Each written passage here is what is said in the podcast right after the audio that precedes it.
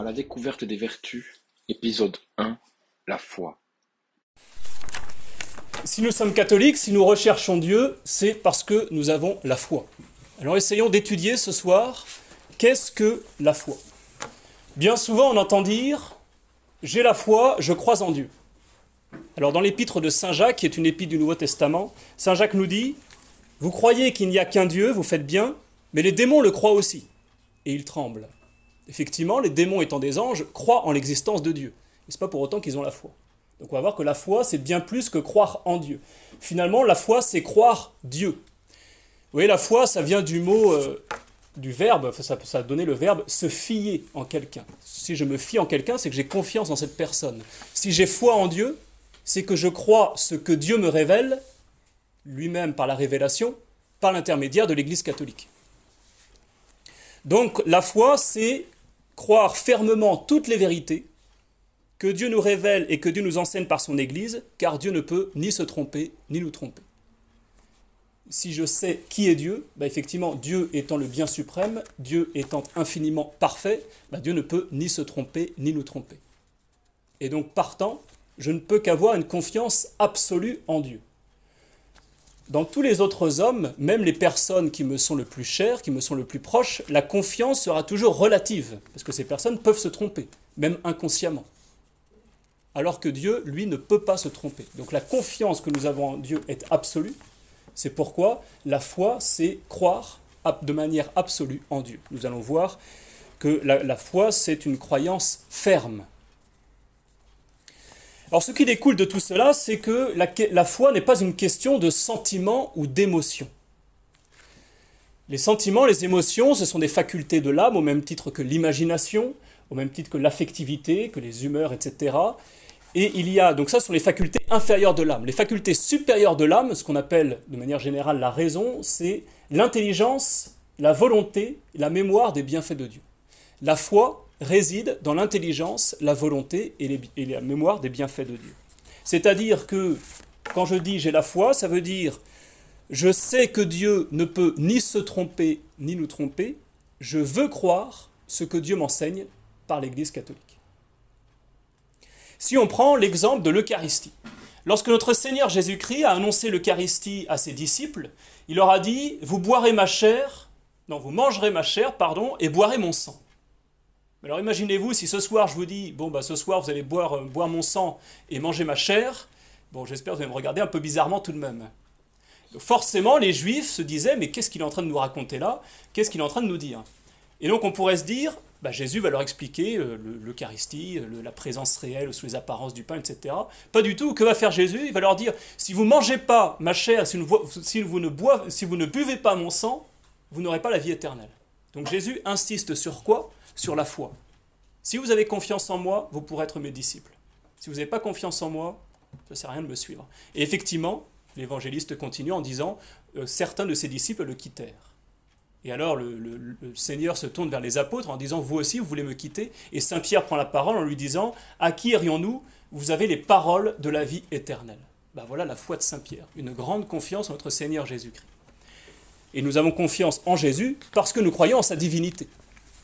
Et donc, en tant que Dieu, Jésus ne peut ni se tromper, ni nous tromper. Deuxième conséquence, ça va être la pratique religieuse. Lorsque je crois fermement quelque chose, je vais mettre cela en pratique. Par exemple, si je dis je fais du sport, enfin je suis un sportif, mais que je ne pratique jamais de sport, ah, c'est un peu une aberration. De la même manière, si je dis je suis catholique, mais je ne pratique pas la religion catholique, ben, c'est aussi une aberration. Alors quelle est cette pratique? L'Église nous donne cinq commandements de l'Église. Les cinq commandements de l'Église, premièrement, c'est messe tous les dimanches et fête d'obligation. Les quatre fêtes d'obligation en France, puisque ce sont des jours fériés, c'est l'Ascension, l'Assomption, Noël et la Toussaint. Deuxième commandement, se confesser au moins une fois par an. Troisième commandement, communier au moins une fois par an. Et donc au temps pascal. C'est ce qu'on appelle faire ses Pâques. À l'époque, les personnes qui n'étaient pas forcément pratiquantes faisaient au moins leur Pâques parce qu'elles voulaient demeurer catholiques. Celui qui ne fait pas ses Pâques, c'est-à-dire qui ne se confesse pas au moins une fois par an, qui ne communie pas au moins une fois par an, ne peut plus, en soi, de manière stricte, se dire catholique. Donc il n'est plus catholique pratiquant. Même si la pratique, on l'a vu avec le premier commandement de l'Église, c'est aller à la messe tous les dimanches et fait d'obligation. Ce n'est pas obligatoire de communier à chaque messe, mais c'est obligatoire d'aller à la messe tous les dimanches et fête d'obligation. Quatrième commandement, jeûne et abstinence. Les deux jours de jeûne, c'est le mercredi des cendres et le vendredi saint, et l'abstinence de viande tous les vendredis de l'année. Et enfin, cinquième commandement, qui est un peu, particulier, mais s'il n'y a pas celui-là, on pourra pas avoir les autres, c'est subvenir aux besoins de l'Église ce qu'on appelle aussi le denier du culte, bah, c'est-à-dire qu'effectivement, si on n'aide pas les prêtres à vivre, on ne pourra plus accéder au sacrement. Voilà pour la pratique. Et donc, vous voyez, je vous parlais de Saint Jacques tout à l'heure. Saint Jacques qui continue en disant Mes frères, que servira-t-il à quelqu'un de dire qu'il a la foi s'il n'a point les œuvres? La foi pourra-t-elle le sauver? Si un de vos frères ou une de vos sœurs n'ont point de quoi se vêtir et qu'il manque de ce qui leur est nécessaire chaque jour pour vivre, et que quelqu'un d'entre vous leur dise Allez en paix, je vous souhaite de quoi vous garantir du foie et de quoi manger, sans leur donner néanmoins ce qui est nécessaire à leur corps. À quoi leur serviront vos paroles? Ainsi, la foi qui n'a point les œuvres est morte en elle-même. On pourra donc dire à celui-là Vous avez la foi, et moi j'ai les œuvres. Montrez-moi votre foi qui est sans œuvre, et moi je vous montrerai ma foi par mes œuvres. Et effectivement, il faut jamais oublier que nous sommes corps et âme, et que donc nous avons un aspect corporel. C'est-à-dire que ce n'est pas tellement ce que je pense ce que je dis qui est important, mais ce que je fais. La manière dont j'agis révèle qui je suis, malgré tout ce que je peux dire ou penser, d'où l'importance de la pratique. On finit toujours par penser selon notre manière d'agir. Alors cette foi, il faut bien tenir que tout baptisé a la foi. À partir du moment où nous sommes baptisés, nous avons la foi, puisque la foi est un cadeau de Dieu reçu au baptême. Lorsque nous, lorsque nous avons été baptisés, nous sommes entrés dans l'état de grâce, et Dieu nous offre les trois vertus théologales de foi, d'espérance et de charité. C'est-à-dire qu'un enfant qui a trois mois, qui est baptisé, il a la foi, l'espérance et la charité. Même s'il ne peut pas l'exprimer, même s'il ne peut pas les fortifier, il a la foi. C'est là où nous voyons que la foi est une vertu qui nous vient de Dieu, ce qu'on appelle une vertu infuse. Nous l'avons reçue de Dieu. L'objet de la foi, c'est toutes les vérités révélées par Dieu. Alors bien sûr, on ne va pas forcément connaître toutes les vérités révélées par Dieu. Mais la foi, c'est au moins ne pas rejeter une des vérités révélées par Dieu et donc enseignées par l'Église catholique. Qu'est-ce que c'est euh, ces, ces, vérités? Bah, Nous avons un ensemble de ces vérités dans le credo, par exemple nous avons l'ensemble des dogmes dans le credo. Donc c'est-à-dire ces vérités à croire pour être catholique. Alors ce n'est pas à la carte. C'est pas euh, ça je prends, ça je prends pas. Non, c'est toutes les vérités révélées. D'où l'importance de l'humilité que la foi suppose. Lorsque par exemple je découvre la foi ou je redécouvre la foi, ben, il va me falloir une certaine humilité de me dire c'est pas ce que moi je pense, qui est important, mais si l'Église l'enseigne, même si je ne le comprends pas, c'est que c'est certainement la vérité. Alors après, je vais tâcher de comprendre pourquoi l'Église enseigne cela, pourquoi est-ce que moi je ne comprends pas cette chose-là, ou pourquoi je pensais le contraire. Et, mais le but de l'humilité, c'est de se dire, c'est l'Église qui a raison, si je, si je pense le contraire, c'est que certainement c'est moi qui ai tort. Voilà ce que c'est, vous voyez, de se, de se soumettre finalement à l'autorité de Dieu, à l'autorité de notre Seigneur Jésus-Christ et donc de l'Église catholique. Souvenez-vous de ce que disait Sainte Jeanne d'Arc, mais ta vie que de l'Église et du Christ, c'est tout un. Et effectivement, l'Église catholique, c'est, pourrait-on dire, la continuation de la mission du Christ sur cette terre. Donc le Christ continue de nous enseigner continuellement à travers l'Église catholique. Alors attention, l'Église ne découvre pas de nouvelles vérités. Elle ne fait qu'approfondir les vérités déjà révélées. La révélation a été terminée avec la mort du dernier apôtre Saint Jean. Donc tout nous a été révélé. Néanmoins, l'Église de tout temps va approfondir cette révélation. Prenons par exemple le dogme de l'Immaculée Conception, qui a été promulgué par l'Église en 1854. L'Immaculée Conception, c'est que la Vierge Marie a été conçue sans le péché originel. Elle est immaculée dès sa conception.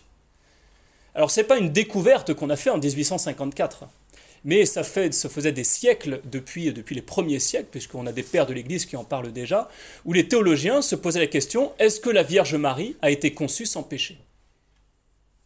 Et c'est en 1854 seulement que l'Église a défini, oui, la Vierge Marie est Immaculée Conception. Et donc c'est devenu depuis un dogme par, cette, par, par, cette, cette, par le fait que l'Église l'ait proclamé.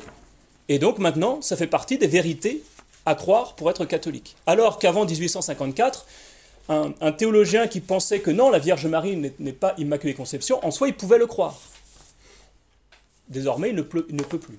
Et d'ailleurs, c'est assez beau de voir que ce dogme de l'Immaculée Conception a été confirmé par la Vierge Marie elle-même, quatre ans après à Lourdes, lorsqu'elle a dit à la petite voyante Bernadette Je suis l'Immaculée Conception. C'est assez beau d'ailleurs de se dire que Sainte Bernadette, quand elle a entendu la Vierge Marie qui lui a dit Je suis l'Immaculée Conception, elle n'avait jamais entendu parler de ces mots-là. Elle avait c'était le curé qui lui avait dit de demander à, son apparition, parce que le curé n'y croyait pas trop, euh, de demander à l'apparition qui elle est. Et là, l'apparition lui dit Je suis l'Immaculée Conception. Et donc, Sainte Bernadette, elle répète dans sa tête Je suis l'Immaculée Conception, je suis l'Immaculée Conception. Elle le répète dans sa tête parce qu'elle a peur d'oublier ces mots. Et elle arrive devant le curé en ouvrant la porte Je suis l'Immaculée Conception. Et là, le, curé est abasourdi parce que lui, il a lu cette promulgation qu'a faite l'Église catholique, mais il n'avait pas encore enseigné à ses fidèles. Donc, Sainte Bernadette ne pouvait pas connaître ce terme d'Immaculée Conception. Et c'est là où le curé a cru que, effectivement, cette apparition était bien la Vierge Marie. Alors peut-on perdre la foi? On a vu que nous, avons, nous avions reçu la foi au baptême. Donc en soi, puisque on ne peut pas ne plus être baptisé, une fois qu'on est baptisé, c'est non seulement pour la vie, mais même pour l'éternité. Donc euh, quelqu'un qui demande, moi je veux être débaptisé, ben, on lui dira, ben, vous pouvez ne plus vivre comme baptisé, mais vous ne pouvez pas être débaptisé. Ça, c'est pas possible. Parce que ça marque l'âme définitivement. En revanche, on peut s'en éloigner si on ne nourrit pas notre foi, et on peut s'en séparer si on perd l'état de grâce. Puisqu'on perd l'état de grâce, on perd la grâce, et ben on perd aussi malheureusement ces vertus surnaturelles de foi, d'espérance et de charité. Le remède pour retrouver la foi, ça va être du coup la confession. Retrouver l'état de grâce, c'est aussi retrouver la foi, l'espérance et la charité. Nous avons un bon exemple avec Saint Charles de Foucault. Sa conversion, ça a été de retrouver la foi, l'espérance et la charité. Il arrive devant l'abbé Huvelin en lui disant J'ai quelques questions sur la foi, etc. Ça faisait un bout de temps qu'il se posait des questions. Et là, l'abbé Huvelin lui dit Mettez-vous à genoux, confessez-vous. Et là, Charles de Foucault lui dit Non, non, moi je veux juste dire Mettez-vous à genoux, confessez-vous. Il se confesse et ça a été sa conversion. Effectivement, par la confession, puisqu'il a retrouvé l'état de grâce, il a retrouvé la foi, l'espérance et la charité. Alors il peut y avoir des doutes. Mais il y a des doutes qui sont bons et des doutes qui sont mauvais. Les doutes mauvais, c'est de volontairement refuser une chose qui ne m'arrange pas ou que je ne comprends pas. Par exemple, quelque chose qui est beaucoup remis en cause aujourd'hui, ça va être l'éternité de l'enfer. C'est vrai que c'est une notion, euh, ouf, ça fait, un peu, ça fait un peu froid dans le dos, ou un peu chaud, parce que c'est plutôt les flammes de l'enfer, mais bref. Euh, c'est sûr que ça donne à réfléchir. Et on se dit, mais on nous parle toujours de, de l'infinie miséricorde de Dieu, comment est-ce que ça peut être compatible avec l'éternité de l'enfer? Mais ce qu'il faut bien voir, c'est que l'enfer n'est pas incompatible avec la bonté de Dieu. C'est même une preuve de la bonté de Dieu. Puisque nous sommes libres, nous pouvons aimer Dieu, mais nous pouvons aussi ne pas l'aimer. Et donc refuser de l'aimer et le servir. Et donc Dieu, dans sa grande bonté, se retire d'un endroit pour laisser la possibilité à des âmes de ne pas l'aimer et de ne pas le servir. Cet endroit où Dieu se retire, c'est ce qu'on appelle l'enfer. Et pourquoi est-ce que l'enfer est éternel? Parce que si l'enfer n'était pas éternel, quelqu'un qui, serait dans la haine de Dieu ou dans le rejet de Dieu, vous lui dites de toute façon, au bout d'un moment, vous finirez au ciel. Dans ce cas-là, il vous dira, bah, dans ce cas, je ne suis pas libre. Si au final, je, finirais par voir Dieu, par aimer Dieu, par le servir, bah, ça veut dire que je ne suis pas libre. Donc la liberté, elle est inévitablement éternelle, elle aussi. Les, choix que nous posons bah, revêtent, une valeur d'éternité. Mais donc après, on peut, ne pas forcément comprendre tout ce en quoi nous, croyons. C'est-à-dire, quand on récite le credo, on dit par exemple Je crois en la résurrection de la chair. Bah, peut-être qu'on n'a jamais entendu parler de la résurrection de la chair. Qu'est-ce que ça veut dire? Peut-être qu'on n'en sait rien. Et donc, ça ne veut pas dire qu'on va, rejeter la foi. Mais ça veut dire que je vais avoir des questionnements. Vous voyez, là, on va passer dans le doute qui est bon.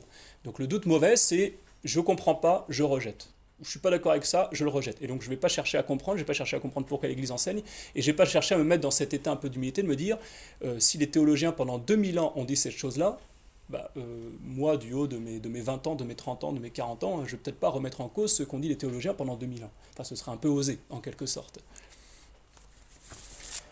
Et donc je vais, je, vais chercher, je vais me questionner. Les questionnements qui vont pousser à réfléchir sur le mystère. Alors quand on parle de mystère, attention, un mystère, c'est pas, il faut surtout pas dire le mystère, c'est un mystère, donc je ne peux pas le comprendre. Non, parce que ça, c'est le meilleur moyen de couper toute réflexion. Un mystère, c'est finalement quelque chose qu'on n'aura jamais fini de comprendre. Mais donc, on peut avancer dans le mystère. Et notre but, c'est d'avancer toujours dans le mystère. Si on prend, par exemple, le mystère de la Sainte Trinité, vous avez des traités de Saint Augustin, des traités de Saint Thomas d'Aquin qui font des centaines de pages et qui ne, qui, ne nous disent pas on ne peut pas comprendre le mystère, non, qui essayent d'approfondir toujours un peu plus le mystère. Mais puisque c'est la définition de Dieu et que Dieu est infini, bah, inévitablement, notre intelligence ne pourra pas atteindre Dieu. Notre intelligence est finie, Dieu est infini. Donc on ne peut pas mettre une partie dans un tout. Non, le tout dans une partie. C'est ça, c'est dans ce sens-là plutôt.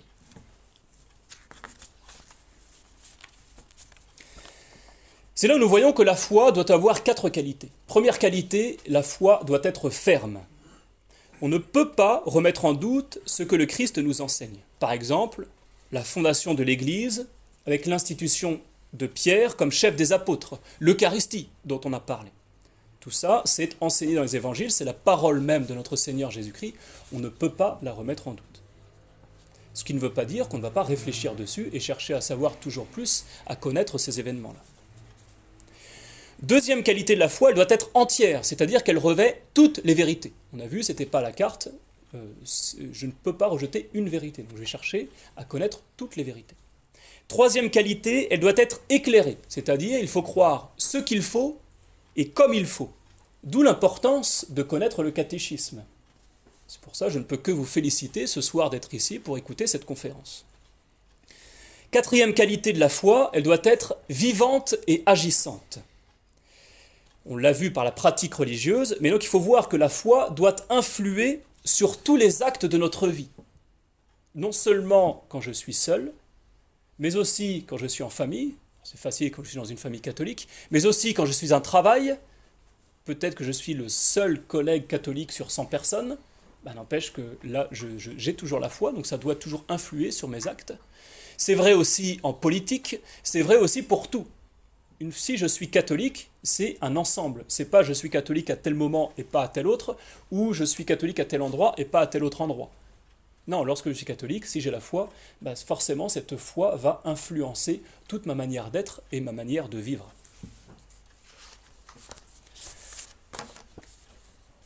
Alors il existe quelques péchés contre la foi. Premièrement, péché par omission. C'est un péché qu'on retrouve peut-être aujourd'hui, ça peut être même beaucoup inconscient, mais c'est l'indifférentisme. L'indifférentisme, c'est, ça peut être ne pas prendre la peine d'étudier ou estimer par exemple que toutes les religions se valent. Ça, c'est ce qu'on entend souvent aujourd'hui. Toutes les religions se valent. Oui, mais si toutes les religions se valent, pourquoi je suis catholique dans ce cas-là? Pourquoi est-ce que je ne serai pas musulman? Pourquoi pas protestant? Pourquoi pas Enfin bref. Donc non, ça c'est de, de l'indifférentisme et donc ça nuit à la vertu de foi. Si j'ai la foi, c'est-à-dire si je crois ce que Dieu me révèle, en fait ça veut dire aussi que je crois qu'il y a une vérité, que le Christ est la vérité même, et donc, puisque le Christ est la vérité même, bah, ceux qui rejettent le Christ ne peuvent pas être dans la vérité. Alors, ça ne veut pas dire que je vais les rejeter, etc. Au contraire, je vais tâcher de les amener charitablement à la vérité. Deuxième péché par omission, ça va être le respect humain, la crainte de montrer sa foi. Combien de temps, combien de fois ça peut nous arriver, bien souvent dans notre vie Nous sommes dans un monde aujourd'hui, non seulement qui ne croit pas en Dieu, mais qui est même peut-être apostat, puisque beaucoup de gens autour de nous, ont, pour la plupart, ont eu des ancêtres qui ont cru en Dieu. Donc il y a eu un rejet en quelque sorte de la religion dans les années 60, 70, 80 et jusqu'aujourd'hui. Et donc c'est parfois difficile de montrer sa foi parce que l'Église a mauvaise presse aujourd'hui autour de nous. Et pourtant, puisque nous avons la foi, puisque nous avons par l'état de grâce la Sainte Trinité qui vit dans notre âme, le Père, le Fils et le Saint-Esprit, puisque nous avons les vertus surnaturelles de foi, d'espérance et de charité, puisque nous avons le, Christ lui-même qui vit en nous, nous n'avons aucune raison d'avoir peur. Et au contraire, ce serait plutôt à nous d'influencer le reste du monde, même si on a un tout petit nombre, plutôt que le reste du monde de nous influencer, nous. Nous n'avons aucune crainte à avoir. Laissons agir, ou surtout, n'empêchons pas le Saint-Esprit d'agir à travers nous. Comme nous dit le Christ, vous êtes la lumière du monde, et donc bah, cette lumière, il faut qu'elle luise, il ne faut pas la cacher sous le boisseau. Donc ne cachez pas la lumière de la foi que vous avez en vous. Autre péché, cette fois-ci par action. Alors, par action, il y a le péché d'hérésie, par exemple. L'hérésie, c'est je rejette une vérité de la foi. Non seulement je la rejette, mais en plus, euh, je dis que je la rejette, et puis j'enseigne que c'est une erreur, etc. C'est ce qu'ont pu faire, par exemple, quelques hérétiques comme Luther ou Calvin, pour, pour, citer des exemples protestants. Cette hérésie, elle peut être matérielle, donc je, suis hérétique matériellement, c'est-à-dire je n'ai pas conscience de, professer une erreur, ou elle peut être aussi, forme, je peux être hérétique formellement si je sais que je professe une erreur, ou en tout cas on a cherché à, me montrer dans le catéchisme par exemple que c'était une erreur, et pourtant je ne veux pas me rétracter. Alors là, attention, parce que je deviens hérétique conscient. Il y a aussi l'apostasie. Alors la différence entre l'hérésie et l'apostasie, c'est que l'hérésie, je rejette une partie de ce qu'il faut croire, des vérités révélées, alors que l'apostasie, je rejette tout l'ensemble de la foi. Toutes les vérités révélées, je rejette l'Église catholique, je rejette le Christ, je rejette Dieu, etc. L'apostasie, ça concerne un baptisé. Quelqu'un qui n'est pas baptisé ne peut pas être apostat. C'est pour ça que c'est important, lorsqu'on baptise un enfant, l'Église nous le demande, de, demander aux parents d'éduquer chrétiennement leurs enfants. Des parents qui viennent nous voir pour baptiser leur enfant en nous disant non mais on ne l'éduquera pas chrétiennement, bah, en fait on ne peut pas le baptiser parce que ce serait en faire un apostat plus tard. Parce que quelqu'un qui est baptisé et qui ne reçoit aucun enseignement, bah, en fait il est baptisé mais il n'a pas la foi. Donc mieux vaut, mieux vaut quelqu'un qui, est, euh, qui n'est pas baptisé ou que quelqu'un qui est apostat. Vous voyez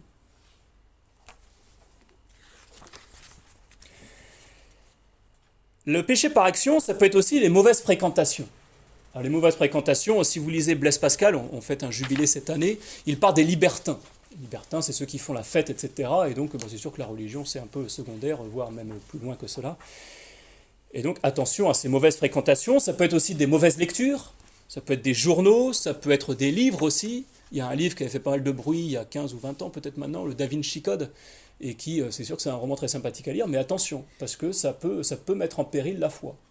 J'avais un ami qui, a eu la foi vraiment en péril à cause de ces livres-là. Sur les, sur les, secrets du Vatican, sur euh, le mariage de Marie-Madeleine avec Jésus, enfin toutes ces, toutes ces, toutes ces aberrations qu'on peut entendre aujourd'hui et qui ne sont pas des vérités révélées, mais qui peuvent mettre à mal la foi. Ça peut être aussi des mauvaises vidéos, bien sûr, des films dangereux pour la foi. C'est ce que dit Saint Jean Chrysostome, en parlant des théâtres à son époque, mais ça, rejoint un petit peu les films vous applaudissez au théâtre ce que vous condamnez, ce que vous condamnez chez vous. Bah, attention aussi, nous-mêmes, dans, dans, les, dans les moments de loisir que nous pouvons avoir, de ne pas applaudir ce que nous condamnerions dans la morale chrétienne, par exemple. Ça peut être aussi des mauvais audios. Vous avez énormément aujourd'hui de, conférenciers qui vont, qui vont vous dire des choses parfois très intéressantes, et puis parfois aussi très attrayantes, notamment sur la critique de certains hommes d'église, etc. Ça peut même parfois, malheureusement, sur la critique du pape, entre autres. Eh bien, bien souvent, euh, ces, conférenciers en fait mènent au cédé vacantisme, c'est-à-dire au rejet du pape, même si ça peut être un rejet seulement occulte, c'est-à-dire euh, je ne rejette pas euh, formellement le pape, mais en fait je vis comme si le pape n'existait plus. Et donc je finis par m'intéresser au pape que par les choses qui m'agacent. Donc forcément, je vais avoir après une mauvaise image du pape. C'est un peu le, souci de connaître le pape seulement par les médias. Quand on connaît le pape seulement par les médias, les médias ne vont relever dans les paroles du pape que ce qui leur plaît à eux, et donc ce qui bien souvent va nous agacer nous-mêmes. Alors que si vous lisez certaines encycliques, certaines lettres, si vous écoutez les enseignements du pape, bah, là c'est autre chose. Le péché contre la foi, ça peut être aussi par pensée. On a parlé des doutes volontaires. Donc ça veut dire que volontairement, je remets quelque chose en doute, je refuse de, chercher euh, euh, le pourquoi du comment, et puis euh, du coup, bah, je veux bien tout prendre, mais ça, je le rejette. Donc ça, c'est un doute volontaire, c'est-à-dire, c'est, alors c'est différent de la recherche de vérité, encore une fois, mais c'est euh, non, ça, ça m'arrange pas, donc je le prends pas. Et puis, je, volontairement, je remets ça en doute. Alors cette vertu de foi, nous pouvons la mettre en lien avec un don du Saint-Esprit. Il faut voir un peu notre âme comme un navire. Le gouvernail du navire, on pourrait dire que c'est la grâce qui nous donne la direction, c'est-à-dire la grâce qui nous permet d'atteindre le ciel. Donc qui nous donne toujours la direction du ciel.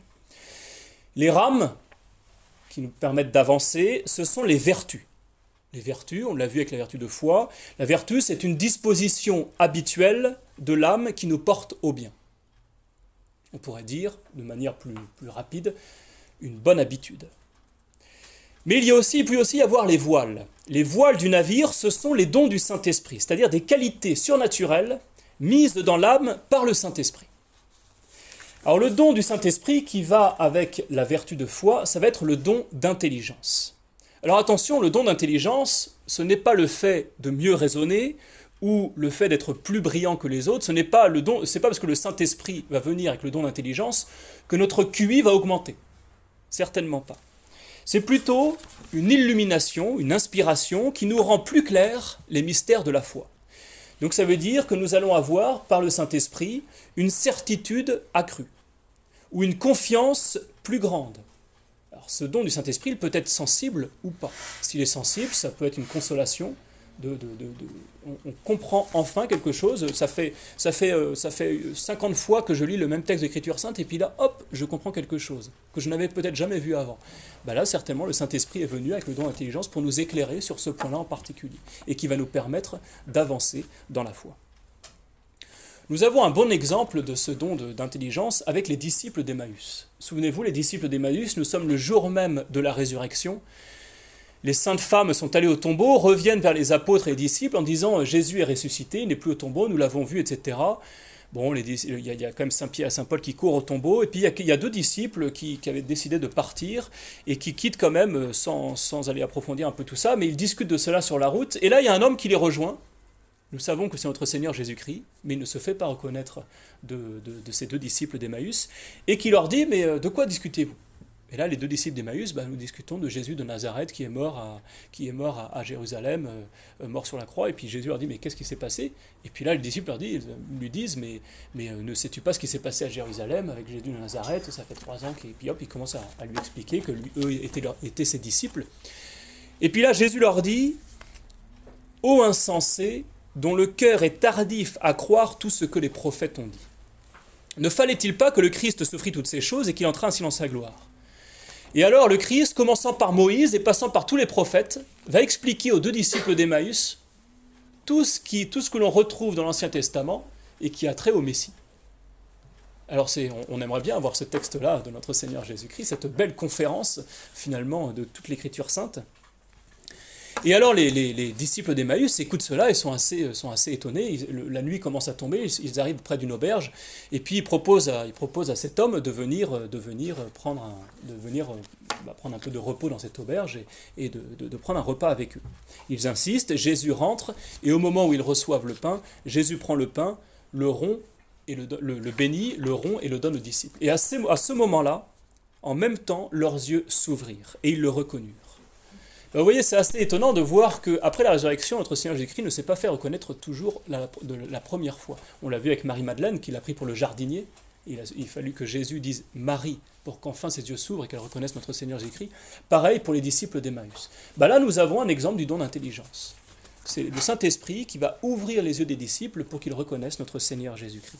Et après, ils ont reconnu que même ce ils l'avaient finalement eu avant quand ils écoutaient Jésus, lorsqu'ils disent N'est-il pas vrai que notre cœur était tout brûlant dans nous lorsqu'il nous parlait dans le chemin et qu'il nous expliquait les Écritures?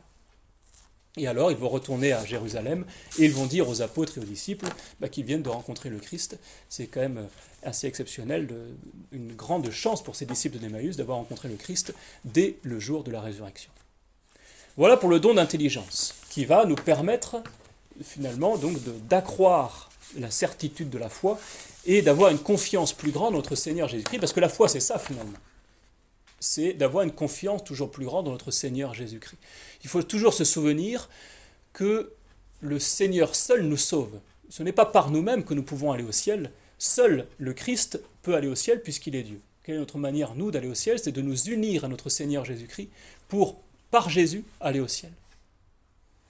Et donc, ce qui va nous permettre de nous unir à notre Seigneur Christ, ça va être la confiance que nous avons en Jésus en toutes choses. Dès que nous avons des tentations, dès que nous avons des moments de découragement, nous pouvons connaître le désespoir, nous pouvons avoir des doutes aussi violents qui reviennent sur la foi.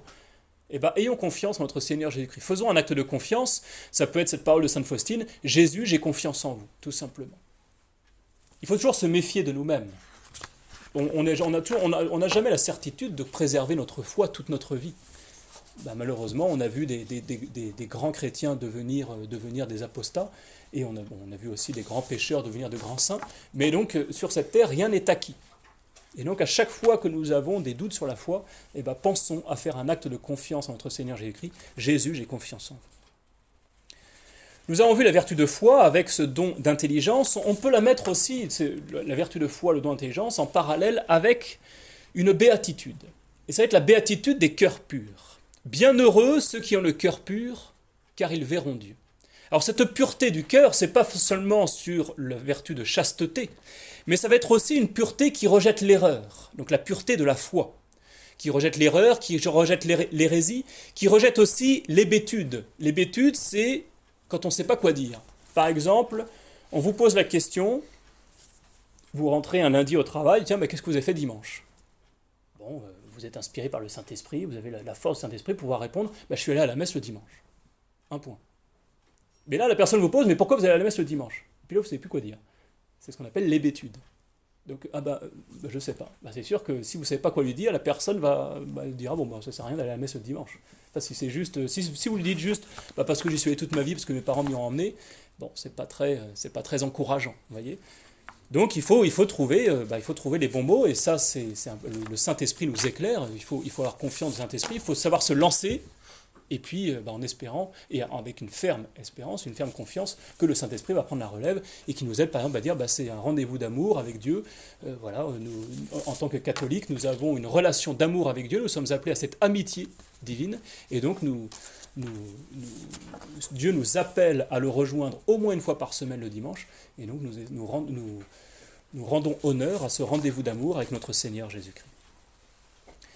La pureté aussi, la pureté de la foi, qui va rejeter ce qu'on pourrait appeler la grossièreté, la grossièreté pardon, spirituelle, c'est-à-dire se contenter de l'à peu près.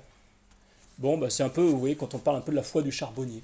Bon, j'ai la foi, je, pratique, mais je ne vais pas chercher à en savoir un peu plus. Je me contente de tout ça, et puis, puis ça va bien. Quoi. Bah non, essayons d'approfondir notre foi. Euh, il faut se dire que ça, c'est, euh, comment il s'appelait euh, Michel-Ange. Un jour, on pose la question à Michel-Ange, mais comment est-ce que vous, faites pour ce, grossier, cette grossière pierre qui est euh, donc de, marbre, mais qui est un, grossier caillou Comment est-ce que vous faites pour en tirer de, si belles, de si belles statues? Et là, Michel-Ange qui répond, bah, c'est simple, je ne fais qu'enlever le superflu. Bah, c'est un petit peu ça, vous voyez, la, grossièreté spirituelle, il ne faut pas rester un gros rocher, il faut, il faut laisser notre âme être taillée par notre Seigneur Jésus-Christ, être taillée par le Saint-Esprit, même plutôt par le Saint-Esprit, pour devenir le Christ afin d'accomplir la volonté du Père. Et donc cette pureté de l'âme, ça va être une protection aussi contre les désordres des pensées modernes mauvaises. Nous sommes dans un monde qui est particulièrement difficile pour nous autres catholiques, enfin en tout cas beaucoup, de choses ne nous encouragent pas à demeurer catholiques. Et donc, euh, bah ce sont beaucoup de désordres. Il faut savoir que nous sommes aujourd'hui 1% de catholiques convaincus, de catholiques pratiquants. Ce n'est pas beaucoup. Néanmoins, n'oublions pas, comme nous dit le Christ, que nous sommes le sel de la terre, que nous sommes la lumière du monde, et donc que euh, bah, finalement cette, cette pureté du cœur nous vient de notre Seigneur Jésus-Christ, et donc ayons toujours confiance, c'est la foi en notre Seigneur.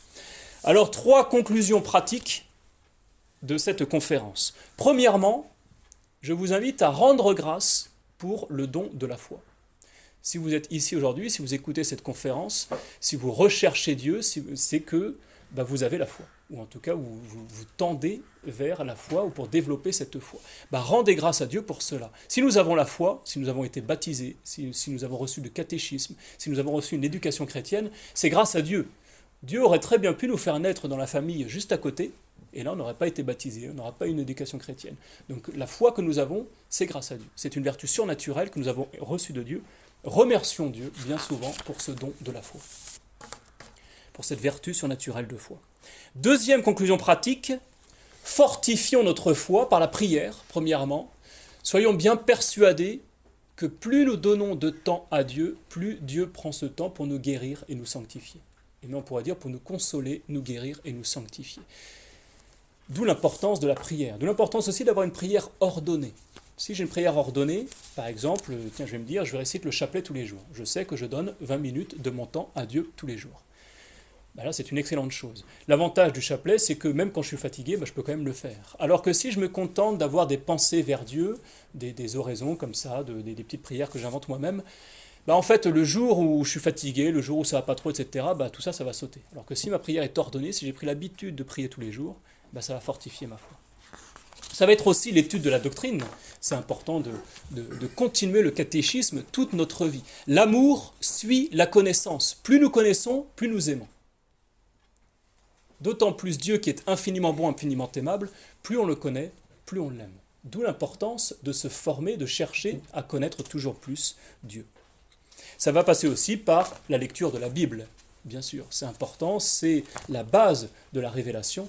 Et donc, allons chercher, allons lire la Bible, et après, les questions que vont faire naître la Bible, eh ben, nous trouverons les réponses dans la doctrine catholique. Troisième conclusion, conclusion pratique, soyons missionnaires. Je vous ai parlé de la lumière du monde, du sel de la terre, et donc nous devons, nous ne devons pas avoir peur de porter joyeusement l'étiquette catholique. Vous voyez, si, au, au, travail, par exemple, les gens savent que vous êtes catholique, bah, ce n'est pas une mauvaise chose, au contraire. Parce que, alors peut-être que ça peut faire naître des moqueries, mais bon, les moqueries, c'est pas grand-chose. Si par exemple, il suffit que sur 10 personnes qui se, qui se moquent, il y en a une qui vient vous voir pour vous parler de la foi. Ben ça, est-ce que ça vaut pas finalement les neuf, les neuf autres critiques? Et donc n'ayons pas peur de porter cette étiquette catholique, que les gens sachent que nous sommes catholiques, et que par exemple, c'est tout bête, hein, mais le, jour où une personne dit, bah voilà, moi j'ai perdu un proche, etc., bah, je prierai pour lui. C'est tout bête. Mais c'est des choses qui, voilà, qui, c'est des petites graines qu'on peut planter, petites graines de foi, et qui peut-être vont, vont, vont, donner après de grands arbres, de grands fruits. Donc nous avons la foi, remercions Dieu, fortifions cette foi, et soyons missionnaires, c'est-à-dire ne gardons pas ce trésor pour nous seuls.